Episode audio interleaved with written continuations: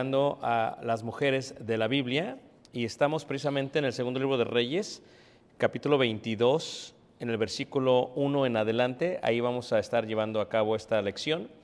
Y hoy eh, vamos a mirar, eh, podríamos decir, eh, a la sexta mujer o profetisa del Antiguo Testamento. En el Antiguo Testamento se le consideran a siete mujeres profetisas. Hay siete profetisas en el Antiguo Testamento. Y esta mujer, eh, bueno, es una de ellas. Su nombre eh, significa secreto o también significa oculto. Cualquiera de los dos es correcto, secreto eh, u oculto. Nos enfocamos en la mujer, la cual se llama Ulda. Ulda es una profetisa y es la sexta profetisa de la historia del Antiguo Testamento. La primera es Sara, la segunda es Miriam, la tercera es Débora, la cuarta es Sana, Abigail es la quinta y Ulda viene a ser la sexta eh, profetisa, Ulda, Ulda. Levanta la mano quien ha escuchado el nombre Ulda. ¿Quién había oído de hablar de Ulda? Ok, casi nadie había hablado. Eh, Ulda es, reiteramos, una de las profetisas más importantes del Antiguo Testamento. Y su relato se basa en Segundo Libro de Reyes, capítulo 22. Aproximadamente su historia data en el año 458 antes eh, de Cristo. Eh, 458 antes, antes de Cristo, eh, hace aproximadamente ya más eh, de lo que sería o considerada como 2500 años.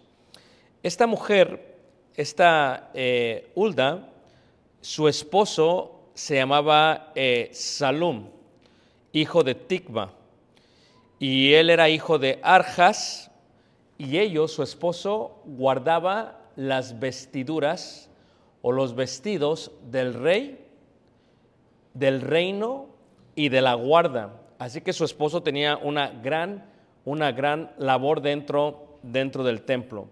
La historia de Ulda sucede durante el reinado de Josías. Durante el reinado de Josías, uno de los salones que tenemos aquí en el edificio lleva por nombre Josías.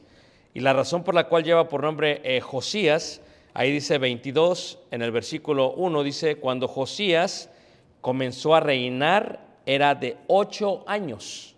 Por eso le pusimos a ese salón el salón de Josías, por la edad de este rey, que es uno de los reyes más importantes del reino de Judá, el cual restableció en su totalidad la adoración de Dios dentro del templo y dentro de el palacio de los reyes y dentro de la casa de Dios, gracias a el consejo que le da la profetisa Hulda. Dice ahí en el versículo, versículo 2, e hizo lo recto ante los ojos de Jehová y anduvo en todo el camino de David su padre sin apartarse a derecha ni a izquierda. A los 18 años del rey Josías envió el rey a Safán, hijo de Asalia o Asalía, hijo de Mesulam, escriba a la casa de Jehová diciendo, ve al sumo sacerdote Isías y dile que recoja el dinero que han traído a la casa de Jehová, que han recogido del pueblo los guardianes de la puerta, y que lo pongan en manos de los que hacen la obra, que tienen a su cargo el arreglo de la casa de la casa de Jehová. Eh, el contexto de la historia de Hulda se encuentra en que el rey Josías había tomado el reino desde muy temprano, a los ocho años, pero durante diez años el rey Josías tiene varios consejeros, varias personas que le enseñaron la ley. Entre ellos se encuentra el sumo sacerdote Hilcías, que es el más importante, se encuentran algunos escribas, tal y como eh, lo menciona aquí, entre ellos el más importante de la historia es Safán. Estos dos son totalmente importantes en la historia, en la historia de ellos. Eh, la vez pasada les pregunté si querían eh, saber un poco acerca de lo que dicen los escritos judíos o del judaísmo, por lo cual voy a hablar brevemente de ellos solamente para que entiendan el contexto de lo que ellos creen. Ahora, lo que es importante entender acerca de eh, esta profetisa Hulda es que durante el tiempo de la profetisa Hulda hay un profeta muy importante que aconseja y que profetiza al pueblo de Israel. Y el nombre de él es Jeremías, el profeta que lleva por título su libro Jeremías, el cual también escribe el libro de lamentaciones. Y es donde se encuentra esta historia. Jeremías es profeta del pueblo y durante este tiempo está el rey Josías y han pasado 10 años. Se cree, por lo tanto, que sus maestros son Hilcías, una vez más, que son sus consejeros, Safán, también es Safán, eh, una vez más, y no solamente ellos, también Akbor, hijo de Micaías, y también Asaías, siervo del rey. Este es el gabinete de consejería del rey Josías, pero este estaba pues muy, este, muy joven para iniciar su reino, realmente no le desarrolló hasta los años, hasta que tenía 18 años, según dice, según dice la Biblia. Ahora, se cree que Hulda, estos son los escritos judíos, no lo dice la Biblia, era familiar de Jeremías, del profeta Jeremías. Y esto concordaría con todo lo que dice la ley de Moisés. ¿Por qué? Porque cuando había un profeta en la tierra, un profeta mayor como el caso de Jeremías, nadie podía dar la profecía sino aquellos que estaban en su lugar. Ahora tenemos al sumo sacerdote Hilcías, al escriba Safán y a otros, y ellos deciden no ir a Jeremías, sino que ellos deciden ir a Hulda, la profetiza. Ahora, no solamente se cree ello, se cree también que dentro del contexto de Jeremías, cuando él daba las profecías, eh, Cefanías estaba encargado de dar las profecías y llevarlas a las distintas sinagogas que nacieron durante este tiempo. Entonces, si Cefanías mandaba las profecías, pues entiende ahora por qué esto. Y las sinagogas son casas de oración, ya lo hemos visto muchas veces esto, donde se enseña la ley de Moisés. Por lo tanto, se cree que en Jerusalén, Hulda tenía una escuela exclusivamente para mujeres en la parte de Jerusalén, dedicada a madres judías y también a hijas. Si ella era familiar de Jeremías, concuerda la idea y posiblemente Jeremías no estaba en Jerusalén, como debería de estar cuando se lleva a pedir esto. O La otra parte es, ¿por qué le piden a Hulda, la cual era considerada para el sumo sacerdote y para el escribe, para el resto, una mujer importante de la cual tendrían que escuchar el consejo de parte de Dios? Así que para el momento que le van a preguntar, Hulda ya es una mujer muy importante, llena de sabiduría y de profecía, y se le respeta en la ciudad de qué? En la ciudad de Jerusalén. Bueno, el Talmud lo explica todavía mejor y habla acerca de cómo llegó el parentesco y dice, si Jeremías era descendiente de Josué, hijo de Nun, de la tribu de Efraín, y así también lo era Jeremías por parte de su madre, entonces Jeremías era un sacerdote e hijo de Elías, quien venía del sacerdocio de Aarón y de la tribu de Leví. Por lo tanto, el esposo de Hulda, el cual tiene una posición muy, muy importante en el templo, ¿verdad? El cual estaba encargado de vestiduras de la guardia y no solamente de él, sino que también venía a ser un instructor del propio rey Josías, mientras este era, era un niño. Y si él era un instructor y su esposa era una profetisa, es muy seguro que aún Josías recibiese consejo o también lecciones por parte de, de por, por parte de Hulda mientras era un pequeño, porque él se desarrolla de los 8 años hasta los 18 años. Es su desarrollo como judío. Y en los 18 años es cuando empieza a reinar, cuando él puede y empieza y empieza a reinar. Ahora tienen que recordar ustedes que el sumo sacerdote Hilcías es bisabuelo de Esdras, el escriba. Y Esdras el escriba es el que diseñó y el que inició toda la idea de la gran sinagoga en el siglo V antes de Cristo. Y le debemos a él todas aquellas oraciones, 22 oraciones que establece, aún mencionadas por el propio Jesús, como aquella que dice Padre nuestro que estás en los cielos, que era una oración que realmente había escrito el propio Esdras, el cual era, una vez más, era bisnieto del sumo sacerdote que Hilcías, del cual se menciona, se menciona aquí. ¿Ok? Entonces, todo esto concordaría con esa idea.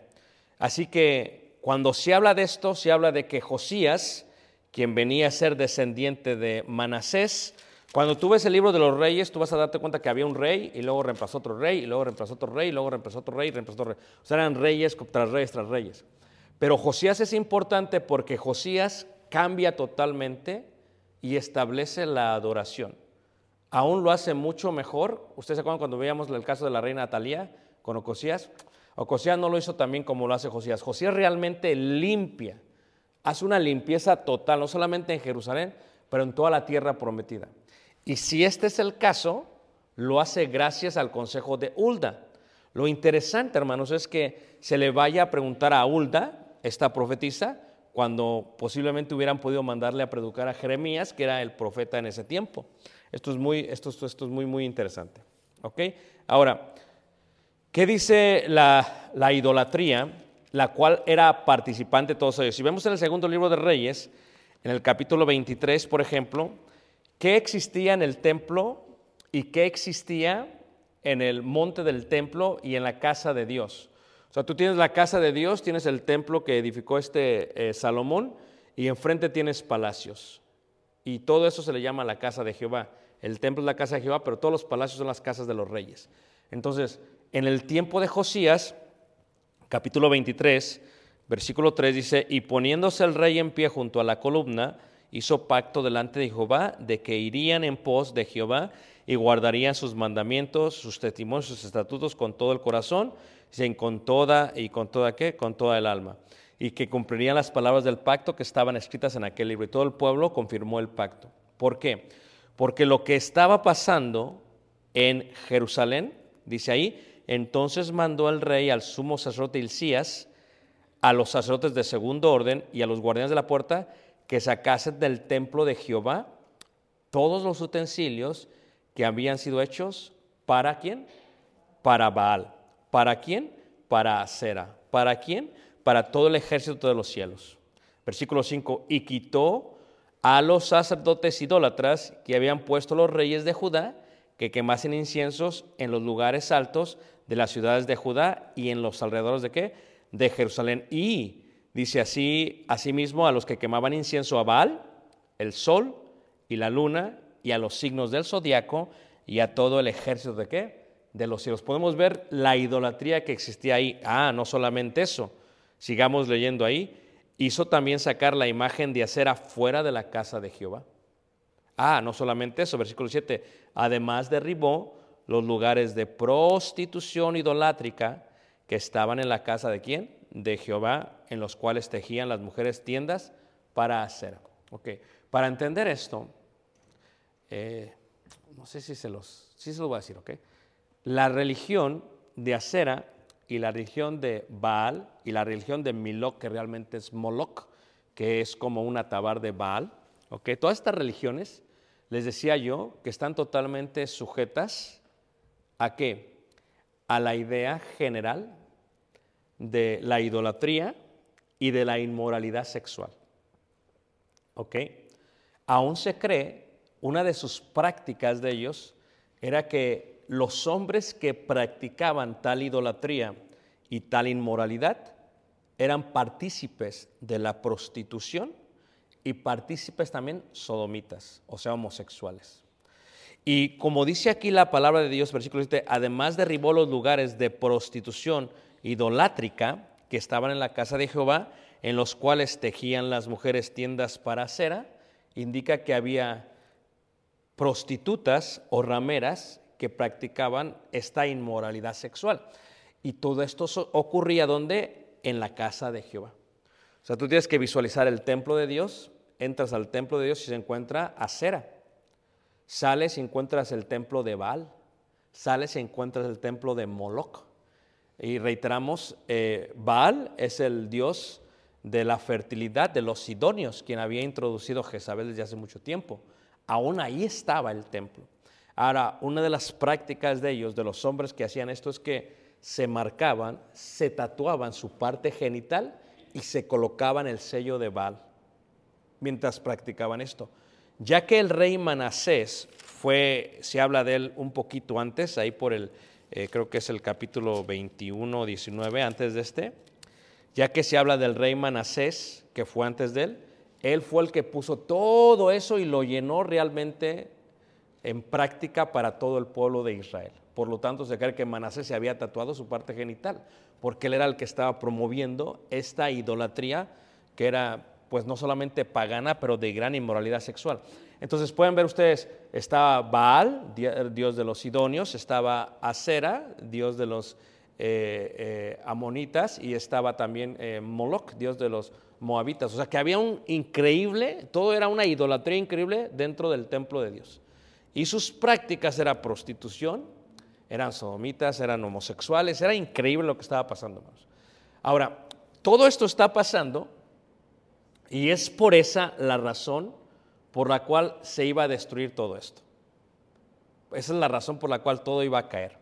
Ahora, el rey Josías tenía solamente ocho años. Y pues vamos a decir, su conocimiento era muy poco. Ahora, podemos ver aquí, eh, no solamente ello, no solamente habla de eso, habla, eh, si tú sigues leyendo ahí, por ejemplo, eh, habla en versículo, por ejemplo, en el versículo 11 dice, quitó también los caballos que los reyes de Judá habían dedicado al sol a la entrada del templo de Jehová, junto a la cámara de Natán Melech, eunuco, el cual tenía a su cargo los ejidos y quemó al fuego los carros del sol. ¿Se acuerdan ustedes que yo cuando hablé de este, el rey Acap, decía que él tenía carros y que en sus carros tenía labrado e inmoralidad sexual? Eso es lo que se le conoce como los carros dedicados al sol. Porque el sol, reiteramos, entre los antiguos, es el dios de la fertilidad. Porque ellos veían, decían, ok, gracias al sol todo crece. Entonces el sol tiene que ver con la fertilidad del mundo, del planeta. Entonces eso es lo que había ahí. O sea, había eh, gente eh, no solamente que idolatraba, había homosexuales, había, esto, había eh, prostitutas, existía todo este tipo de abominación dentro de ello. Y no solamente eso, ¿verdad? No solamente eso. Había también, dice el versículo, por ejemplo, 24, dice, asimismo barrió Josías a los encantadores, adivinos y terafines. O sea, tú te puedes dar cuenta la cantidad de pecado que había dentro del pueblo de Dios. Y dice ahí, y todas las abominaciones que se veían en la tierra de Judá y también en dónde, hermanos? En Jerusalén. Que levante la mano que me está siguiendo, hermanos. Eso es el contexto del reino de Israel. Es el contexto de lo que está, de lo que está pasando, ¿ok? Ahora, ¿qué es lo que pasa? El rey Josías finalmente toma el reino, el trono, a los 18 años. Aunque el Talmud dice que lo tomó a los 16, porque durante dos años estuvo otro rey, que es correctamente eso. Pero a los 18 años finalmente toma el reino. Y cuando él toma el reino, cuando él toma el trono de David, lo que dice la escritura, lo que primero que manda hacer es que manda al sumo sacerdote Hilcías y le dice, mira, necesitamos recoger dinero para poder rehacer el templo de Dios, la casa de Dios. Y es lo que hace, va y recoge dinero por toda la tierra de Judá Traen el dinero y se lo dan a los carpinteros, dice la escritura, eh, se lo dan a todos los que trabajaban con piedra de cantería, a los albañiles, a los, se lo dan a todos ellos y lo empiezan a edificar. Y cuando están edificando todo esto, el sumo sacerdote Hilcías está al tanto de la obra. Y mientras está al tanto de la obra, hermanos, el sumo sacerdote Hilcías encuentra un rollo de la ley de Moisés. ¿Ok? O sea, la ley de Moisés había sido ya quemada por previos reyes, tales como el rey Manasés, del cual había hablado yo. Ya la había quemado, pero se encuentra una copia dentro del templo de Dios. Los judíos, el judaísmo cree que es la copia original que escribió Moisés. Es lo que ellos creen, ¿ok? Pero aquí no dice eso, solamente dice que encontró un libro de la ley en la casa de Jehová. Cuando la encuentra, lo que hace en el versículo 8, dice, 22.8 dice, lo que hace es, Hilcías le da el libro a Safán el cual se escriba. Aquí es el debate, ¿ok? ¿Qué hacían los escribas? Es una pregunta. ¿Qué hacían? Copias de la ley. Pero cuando lo lee el escriba Safán, cuando lo lee, queda plasmado.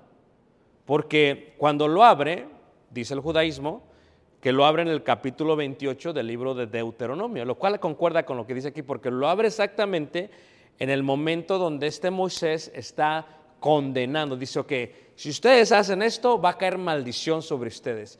Y si ustedes hacen esto, va a caer bendición sobre ustedes. O sea lo que sea, tienen que saber eso. Y es lo que dice, cuando lo abrió, leyó esa parte. Cuando regresa Safán, el escriba, y le dice al rey Josías, ¿sabes qué? Así va la obra, el dinero se ha juntado, se está edificando y le dice, ah, dice, y se encontró el rollo de la ley. Ah, y se lo leyó. Aquí hay una gran pregunta. Si él era escriba, ¿qué copias había hecho? Si él era escriba y era escriba de la ley, ¿por qué acaso no se había dado cuenta del capítulo 28 de Deuteronomio en cuanto a las maldiciones que caerían sobre el pueblo de Israel si eran idólatras? Si él era escriba, o sea, tenía el título de escriba, pero nomás como que la Biblia no la sabía. Es como el día de hoy. Era predicador, pero como que la Biblia no se la sabía. O si se la sabía, omitía las partes que interrumpían a los Baales y a las religiones falsas que había sobre el templo. Esta es una primera pregunta. Literalmente era escriba, quién sabe qué copias había hecho, porque él mismo, dice la escritura, que cuando lo lee, ¿verdad? Y luego se lo declara al rey, el rey, si él era uno de los consejeros del rey, ¿por qué no le había dicho esto durante 10 años? Porque Josías no sabía nada de esto. O sea que se había omitido esta parte o literalmente como que no sabían. Ah, y luego está un argumento mejor. La realidad es que no sabían la ley de Moisés y en su totalidad no la practicaban. Siempre me hacen esta pregunta y dicen, ¿por qué el rey David tomó muchas mujeres? ¿Y por qué otro rey tomó muchas mujeres? ¿Qué acaso no sabían la ley de Dios? La respuesta es no, no la sabían. Totalmente. Porque aquí en la historia del rey Josías se declara que aún ellos el rey David, el rey Salomón, el rey, todos los reyes, con todo el palacio y todo lo demás, dejaron de celebrar la Pascua. Y la Pascua no se celebró desde el tiempo de los jueces hasta el tiempo que la restituyó el rey Josías. Y si no sabían la Pascua, pues mucho más iban a saber lo demás. La pregunta es entonces, ¿qué sabía este Safán, pues, que era escriba de qué? ¿De qué hacía copias? ¿Y qué le aconsejaba al rey? Bueno, por el entorno y el ambiente que les he platicado, se sabía que todos estaban totalmente qué? Ignorantes o querían ser ignorantes en cuanto a ello. Si se habían quemado los rollos de la ley, hace sentido, porque ¿dónde iban a saber? Pero deberían de haber sabido la ley de memoria, al menos el sumo sacerdote. Pero si el sumo sacerdote ni siquiera participaba con la parte de la Pascua, pues entonces ¿qué sabía? ¿Qué aconsejaba? Y dice ahí la escritura, en el versículo 10, dice, asimismo el escriba Safán declaró al rey diciendo, el sacerdote Hilcías me ha dado un libro y lo leyó Safán delante del rey. Él sí decide, lo toma y ahora sí se lo va a leer. Porque para él era algo nuevo, hermanos. Versículo 11 dice, y cuando el rey hubo oído las palabras del libro de la ley, rasgó sus vestidos. ¿Para qué? Duelo. ¿Para qué? Los rasga los vestidos. ¿Por qué? Porque es símbolo de arrepentimiento, de dolor. Duelo y arrepentimiento. O sea que él se lo leyó, él se rasga los vestidos y cuando el rey hubo oído las palabras del libro del rey, rasgó sus vestidos, luego el rey dio órdenes al sacerdote Hilcías, a Icam, hijo de Safán, a Akbor, hijo de Micaías, al escriba Safán y a Asaías, siervo del rey, diciendo, id y preguntad a Jehová por mí.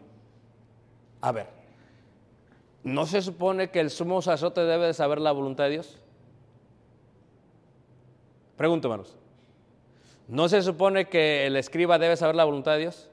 ¿Para qué tienes tantos hombres? Si ninguno de ellos sabe la voluntad de Dios. Y el rey Josías lo sabe. Y aquí es donde entra esta pregunta. ¿Por qué los manda con Hulda? ¿Sería su maestra, como dicen ellos? O al menos, ¿cuál era la reputación de Hulda? De tal manera que de todos los varones, no mandó a preguntarle al rey Jeremías, digo al profeta Jeremías. Podía haber dicho, vayan a Jeremías y pregúntele a Jeremías. No, los mandó con quién? Con Hulda. La pregunta es, ¿por qué? ¿Ah? ¿Por qué? Dice ahí, id y preguntad a Jehová por mí y por el pueblo. Bueno, a él le, afectaba. ¿Por qué le afectaba, hermanos? Le afectaba a él en una manera muy directa. ¿Por qué le afectaba a él? Le afectaba a él porque él era el rey. Y si toda esta maldición va a caer sobre el pueblo, pues yo voy a ser rey y me va a ir requete mal. Se asustó. Dice, es que esto, fíjate él lo que pensó, todo esto que veo que está pasando en mi palacio, fuera de mi palacio, es todo contrario a lo que dice la ley. Y por esto nos va a caer maldición. Y yo soy rey. Pero a los 18 años, hermanos, se dio cuenta de esto. Por lo cual aquí indica que no hay edad para hacer lo que es correcto delante de Dios. Y aquí cuando van y le preguntan, dice ahí la palabra de Dios, dice, dice, de este libro que se ha hallado, dice, porque grande es la ira de Jehová que se ha encendido contra nosotros, dice, por cuanto nuestros padres no escucharon las palabras de este libro para hacer conforme a todo lo que nos fue escrito. Entonces fueron el sacerdote Hilcías y Aicam, Akbor, Safán y Asaías a la profetisa Hulda. ¿Por qué van a la profetisa? Hasta ellos dijeron, pues a quién le preguntamos? ¿Acaso no hay hombre en todo Jerusalén para preguntarle? No, son todos unos pecadores paganos, hermanos. O sea, aquí te das cuenta tú, hermanos, de ello. Ah, pero podría ser. ¿Por qué no fueron a Jeremías? ¿Sería que Jeremías no vivía en Jerusalén? ¿Sería que Jeremías estaba ausente de Jerusalén? ¿O sería que ya conocían a Jeremías y Jeremías no se andaba con vuelta de hoja, hermanos? Jeremías, mira, era duro, ahí va. Así, así, así, así. Ah, y tal vez dijeron, no lo sé. Ah, pero ¿y si le preguntamos a una mujer? Porque estamos todos de acuerdo, hermanos, que el alma de la mujer se inclina a la misericordia y a la ternura. Y cualquiera que le pregunta a una mujer, si le preguntas a una mujer un hombre, hermanos, en la mayoría de veces, ¿quién va a ser más duro en el juicio, hermanos? El hombre. Pero dijeron, si le preguntamos a Hulda, porque no fueron a Jeremías, fueron ¿y por qué a Hulda, hermanos? Porque al parecer Hulda era de sumo respeto dentro de Jerusalén, hermanos. Esto es increíble, que se le respete tanto a una mujer que de cuatro y cinco hombres, entre ellos el sumo sacerdote, no se haga uno. Y el rey Josías, fíjate, dice, id y preguntad a Jehová. Fíjate que él no le dijo, a ver, tú dime, Hilcías, ¿qué hacemos? Pues tú eres el sumo sacerdote. No, no, no sabía. Y tú dime, Zafán, no que escriba de muchas leyes, dime, pues ya te leí la, la, ley y, así está. Fíjate, no sabía ni uno, no sabía ni otro, porque la ley de Dios estaba que olvidada. Tú has de pensar, si yo tengo una Biblia en casa, porque no sé si ustedes han pensado en esto, yo sí he pensado, que cuando yo me muera, ¿qué pasará con mi Biblia? que tanto cuido? ¿Se han puesto a pensar? Tal vez llega algún nieto mío inicuo y la tira a la basura. ¿O no es cierto, hermanos? Pero ¿qué es lo que hicieron? ¿A alguien se le ocurrió esconder esta ley? Y gracias a que la escondió, volvió a salir la ley. Pero se requiere que alguien la lea. Eso es lo que se requiere, hermanos, que alguien lea la ley. O sea, tú puedes tener tu Biblia en tu casa, eso no indica que no eres un pagano. Porque estos la tenían en el templo y eran súper paganos. Hasta que él se tatuó su parte genital, porque al parecer practicaba la religión de Baal. Fíjate el tipo de abominaciones que hacían. Y tenían ahí el prostíbulo en el mismo templo. De... Esto era algo increíble, hermanos. Entonces, ¿acaso no saben esto es la ley de Dios? Pues así el día de hoy, ¿cuántas casas de Dios no hay, hermanos? Según muy espirituales, pero la ley de Dios ni la conocen. Son escribas, pero ni saben qué dice. Por eso hay que meterse a la ley de Dios. Y van a la profetisa Hulda, mujer de Salum, hijo de Tikba, hijo de Arsaz, guarda de las vestiduras, la cual moraba en Jerusalén en la segunda parte de la ciudad. Fíjate, esto es importante, hermanos. No mora en la primera parte de la ciudad, sino en la segunda parte de la ciudad. Levante la mano, ¿quién no entiende este concepto, hermanos? O sea, esta no estaba allá donde están todos los paganos, esta estaba afuera. Y su esposo hacía los vestidos, cuidaba las vestiduras. Se supone que el esposo debería de qué? Vivir ahí, porque está al tanto de todo. Yo creo que le va a haber dicho, ya sabes que ahí no vamos a vivir nosotros. Nosotros acá. ¿Pero por qué? hasta acá. Porque ahí hay mucho qué, manos. Paganismo, idolatría. No, no, no dice hasta acá. Ahora lo que sí sabemos es que fueron a verla y hablaron con ella. Han de haber dicho, no, esta Hulda. ¿Es acaso la mujer más sensible? ¿Tiende a tener más misericordia? ¿Acaso la mujer tiene una inclinación distinta que el hombre? Y la respuesta es sí a todas ellas. Pero esta mujer, Hulda, una gran profetisa, recibe la pregunta del sumo sacerdote. O sea, me vienes a preguntar a mí. O sea, ve la historia. Y le preguntaron, o sea, ¿de veras? Tienes un escriba, tienes consejeros y tienes al sumo, y me estás preguntando a mí que soy mujer. No puede ser. Pero así, así hay casas de cristianos el día de hoy. No sé, el hombre es un paganote, idólatra, mundano, pecador y todo lo demás. Y la mujer es la espiritual. Sí, es la mujer la que me vienen a preguntar aquí a mí, mi hijo. Tú sabes que tu papá es un pagano, pero me vas a preguntar a mí. Pero si me preguntas a mí, piensas que me voy a inclinar por la parte tierna, por la parte sensible, por la parte de la misericordia. No, si soy como la profetisa Hulda, no voy a hacer eso. Pero también hay unas mujeres medias paganas que no son como la profetisa y se van como el esposo. Y dice aquí la palabra de Dios. Y ella les dijo, así ha dicho Jehová, el Dios de Israel, decida al varón que os envió a mí. Así dijo Jehová. Fíjate esta expresión, hermanos. Es tan importante, hermanos. Porque nosotros somos receptores del mensaje de Dios, tú y yo.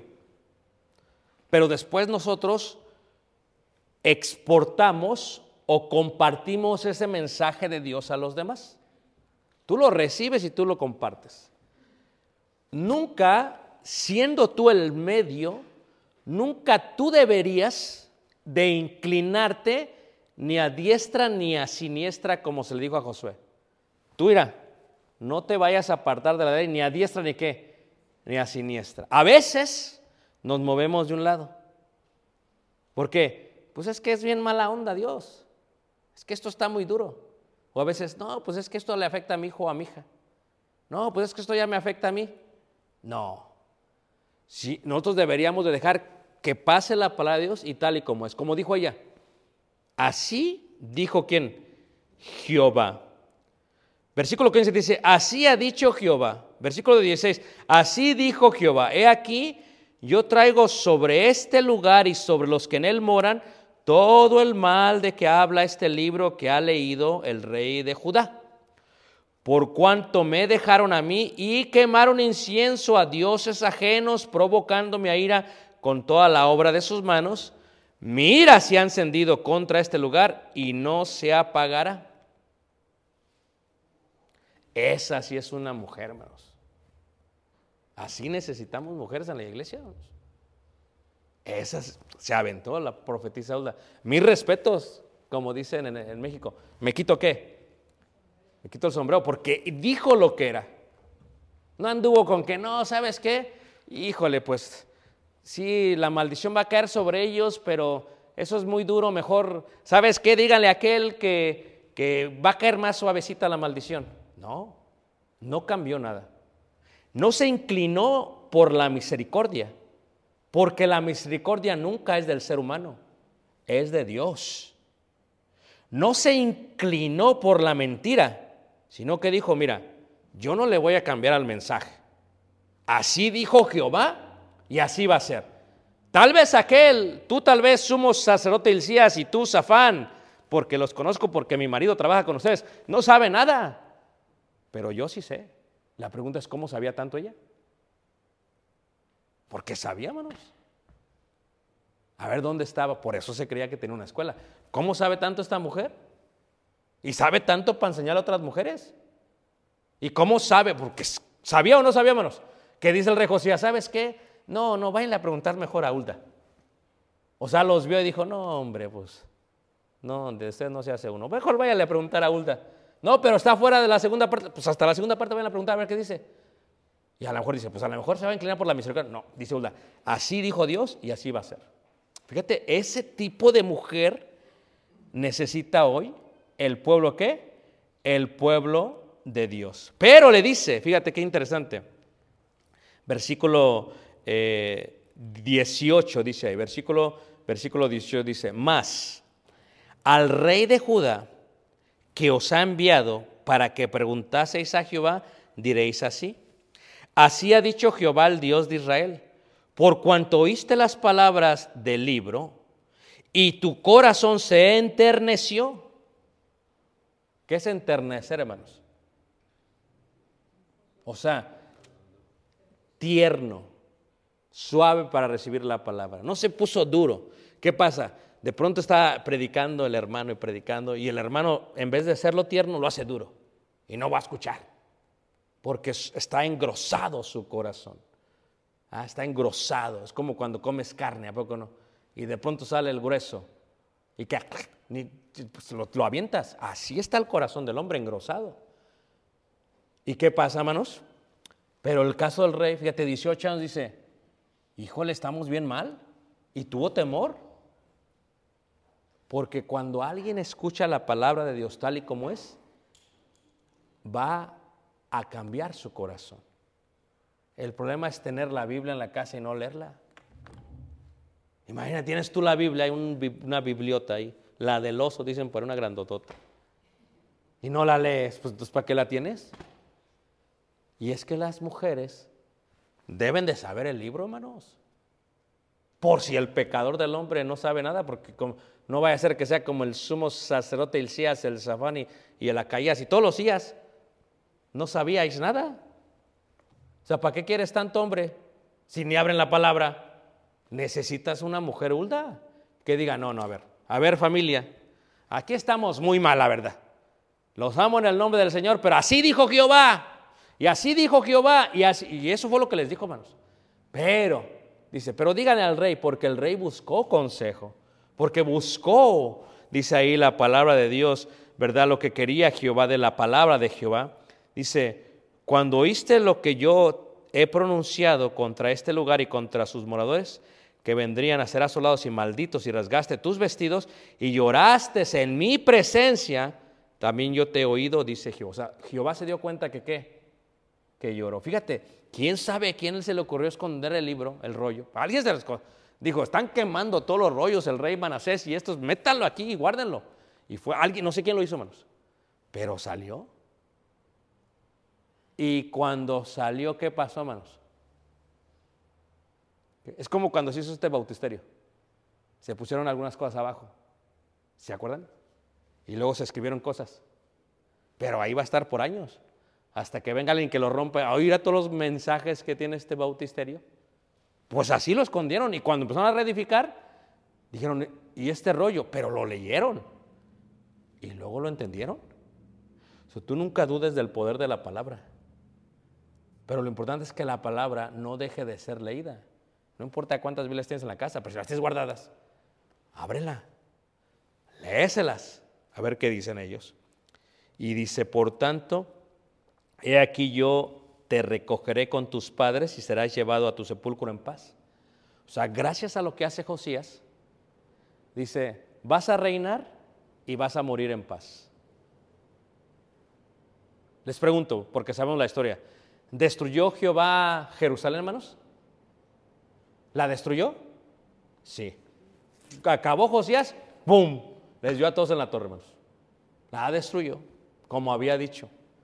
Pero dijo, pero tú no la voy a destruir por, en tu vida. Y, y eso es algo que tenemos que aceptar como seres humanos. Yo no tengo control después de mí, pero de mi vida sí. Y yo sí quisiera dormir en paz. ¿Quién quisiera morir en paz, hermanos? La verdad, pues Tú no tienes control de lo que hagan tus hijos paganos, pero que tú hagas las cosas bien es lo correcto. Ya después ya ni modo, ya que control tienes. Pero mientras yo estoy aquí, voy a hacer lo que hizo el rey, ¿qué manos?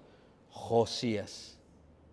La mujer, por ser mujer, no quita la responsabilidad que tiene ante Dios para inclinarse a su ternura o misericordia. Porque la misericordia es de Dios y nunca es del mensajero y en este caso Hulda estaba haciendo función de mensajero.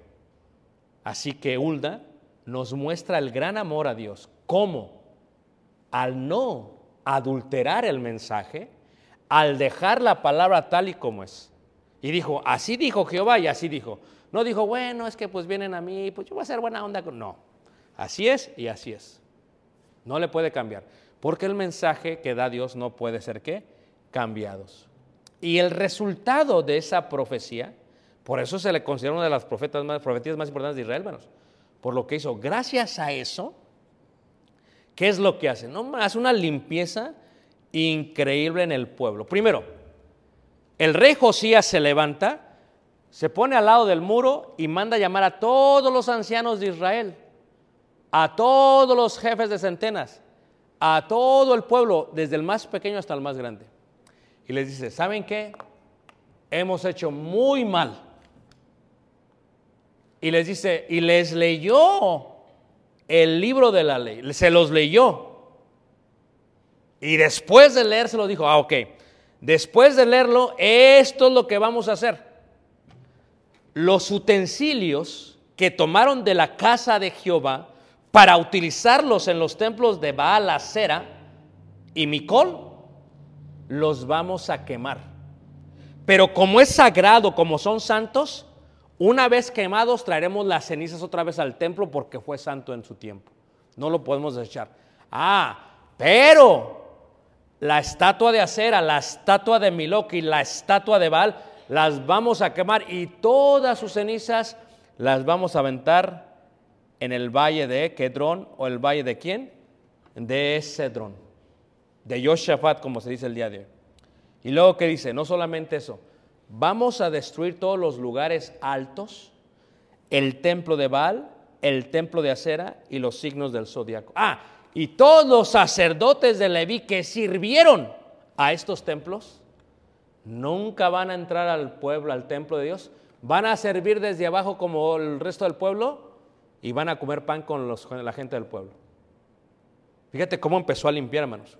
Luego, derriba el prostíbulo y toma a todas las mujeres que tejían las tiendas y las saca y las matan. Y matan a los sacerdotes. ¿Y qué es lo que pasa, hermanos? Todos los huesos que le habían dado y colocado a los dioses, los sacan, los queman, los ponen en cenizas y los avientan también al valle de qué? De Cedrón. También los avientan al valle de qué? De Cedrón. Y desde toda la tierra de Judá destruyeron los lugares que altos, desde Jeba hasta Berseba. Destruyeron todo, hermanos, a diestra y a siniestra. Y como había dicho, quitó los caballos de los reyes, quemó los carros también e hizo todo esto. Y a través del capítulo 23 te vas dando cuenta. Pero lo más importante, acaba de destruir todo, limpia toda la tierra, hermanos. Y luego dice, pero también el libro de la ley dice que se debe celebrar la Pascua. Y nosotros nunca la hemos ¿qué? celebrado. Según dice ahí en el capítulo 23, en el versículo 21. Entonces mandó el rey a todo el pueblo diciendo, haced la Pascua a Jehová, vuestro Dios, conforme a lo que está escrito en el libro de este pacto, porque no, no había sido hecha tal Pascua desde los tiempos en que los jueces gobernaban a Israel, ni en todos los tiempos de los reyes de Israel y de los reyes de qué? De Judá se volvió a celebrar por, primera vez que, y a los 18 años del rey Josías fue hecha aquella Pascua a Jehová en Jerusalén. Y no solamente eso, también ¿qué hizo? Quitó, esta es una imagen de acera, dice, asimismo barrió Josías a los encantadores, a los adivinos y a los terafines. ¿Saben qué son terafines? ¿No? Los terafines son estos dioses hogareños estas estatuitas que se ponían dentro de los hogares, dioses domésticos, porque decían ellos, no, no solamente quiero hacer allá, no solamente quiero, quiero también, me traigo la estatua y lo hago en chiquito y me la pongo en mi casita. Por eso es tanto el pecado como aquí como en la casa. Y dice, no, no, sacaron todo, limpiaron todo. Versículo 25 y dice así, y no hubo otro rey antes de él que se convirtiese a Jehová de todo su corazón, de toda su alma y de todas sus fuerzas. Deuteronomio 6.4. Conforme a toda la ley de Moisés, ni después de él nació otro que igual. Este sí era un rey. El rey Josías, con solamente cuántos años 18 años.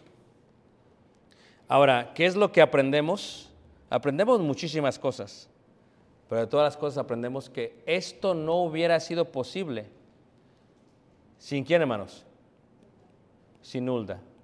¿No hubiera sido posible sin Hulda? Si ves la importancia de la mujer, si ves la importancia de una mujer que conoce a Dios, que no se va a inclinar en sus sentimientos para la palabra, que va a decir, eso es por eso que Hulda es la profetisa número 6 más importante de todo el Antiguo Testamento, porque gracias al consejo de ella, hermanos. Pues, ¿Acaso el sumo sacerdote no, no, le pudo decir lo mismo? ¿Acaso el zafán no le pudo decir lo mismo? Está bien zafado. Le hubiera dicho, ¿sabes qué? Este, esto, esto y esto, aquí dice la ley, no, o sea, tienen de veras, tienes que ir a una mujer para ver si es cierto. Pero era tanto el respeto que había por Hulda que fueron, que preguntaron, a lo mejor digo, a lo mejor va a ser más suavecita que Jeremías. No. Hulda les dio también, dijo, así ha dicho que Jehová, y tú como mujer debes ser así, hermana. Pero si tú te, te endulzas las cosas, te inclinas, te mueven los sentimientos, no. Por eso Hulda es la profetisa número 6 del antiguo qué? Del Antiguo Testamento. Una gran mujer, hermanos. Porque gracias a ella, hermanos, se limpió qué? Toda la tierra qué? Prometida. Ahora ya conocen a Hulda. Antes ni sabían quién era. Pero ahora ya qué? Ya saben. Y ahora sí, ¿qué aprendemos de Hulda esta noche? o preguntas en cuanto a Ulda.